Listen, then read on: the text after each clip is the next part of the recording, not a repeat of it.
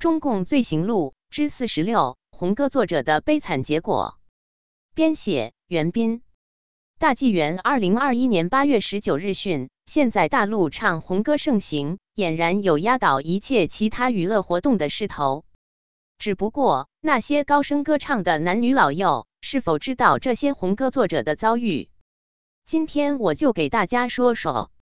田汉，第一红歌《义勇军进行曲》的作者，晚年患糖尿病，文革中遭到百般折磨后，小便失禁，被逼着喝尿。一九六八年十二月十日死于牢狱之中。死后连自己的名字不能用，被化名离无火化。就像宪法保护不了刘少奇一样，国歌也保护不了田汉。刘炽，电影《上甘岭》主题歌《英雄颂》插曲《我的祖国》的作曲者，他创作的歌曲还有电影《英雄儿女》插曲《英雄赞歌》，电影《祖国的花朵》插曲，让我们荡起双桨。这些作品在艺术和美感上达到了红歌的顶峰。文革中，刘炽成为辽宁省最早被抛出的文艺界人士。一九六八年被押往盘锦农村，一面劳动，一面批斗，一度被列入三十六名等待处决的反革命名单。贺绿汀《游击队员之歌》的作者，文革中造反派指他写的歌词是美化国民党统治，丑化中国人民，宣扬投降路线，因此遭受毒打，江湖桶套在头上，被逼迫在地下学狗爬。李杰夫《爹亲娘亲不如毛主席亲》的作者。文革期间被关入学习班，一审查五年多，直到四人帮被打倒，还没有散班的信息。一九七六年十二月十七日，李杰夫因心脏病发作死于学习班中。徐希贤听妈妈讲那过去的事件和全世界无产者联合起来的作者，六十年代中期得到了三个大人物的加持。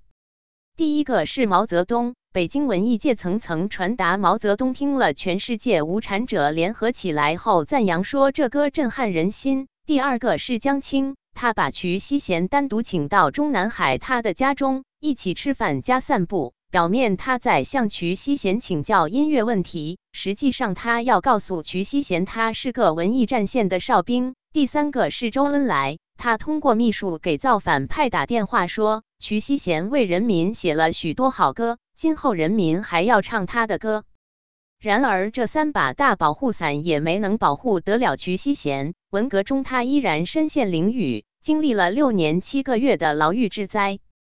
张光年《黄河大合唱》的作者，文革时期被打入牛棚，《黄河大合唱》歌词被认为属于王明投降路线，在相当长的时间，《黄河大合唱》处于只奏曲不演唱的状态。东方红的词作者李有元。大救星从延安窑洞升到北京天安门之后，他的生活非但没有改善，反而被折腾得揭不开锅。大儿媳为活命不得不逃荒要饭。浏阳河的作者唐碧光，一九五二年土改时被定为历史反革命，免予刑事处分，留团管制使用。一九五七年因为提了一条意见，又被打成右派，作为双料反革命，锒铛入狱。坐监七年，劳改五年，又继续管制，直到一九七九年才平反。可见，当红歌的作者，不管是真心信仰社会主义，还是投机歌颂政治领袖，都的确是个高危的职业。